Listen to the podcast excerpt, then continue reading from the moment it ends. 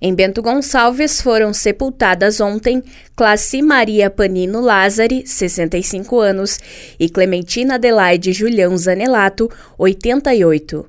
Ontem, em Caxias do Sul, foram sepultados Celita Mortari da Silva, 56 anos, Ivone Nair Bergamaschi, 82, Nadir Brizoto Zaneto, 92, Luiz César da Silva Lacerda, 64, Antônio Walter Jacen Antunes, 83, Joel Alberto Lopes dos Santos, 21, Luiz Cunhat, 67 anos.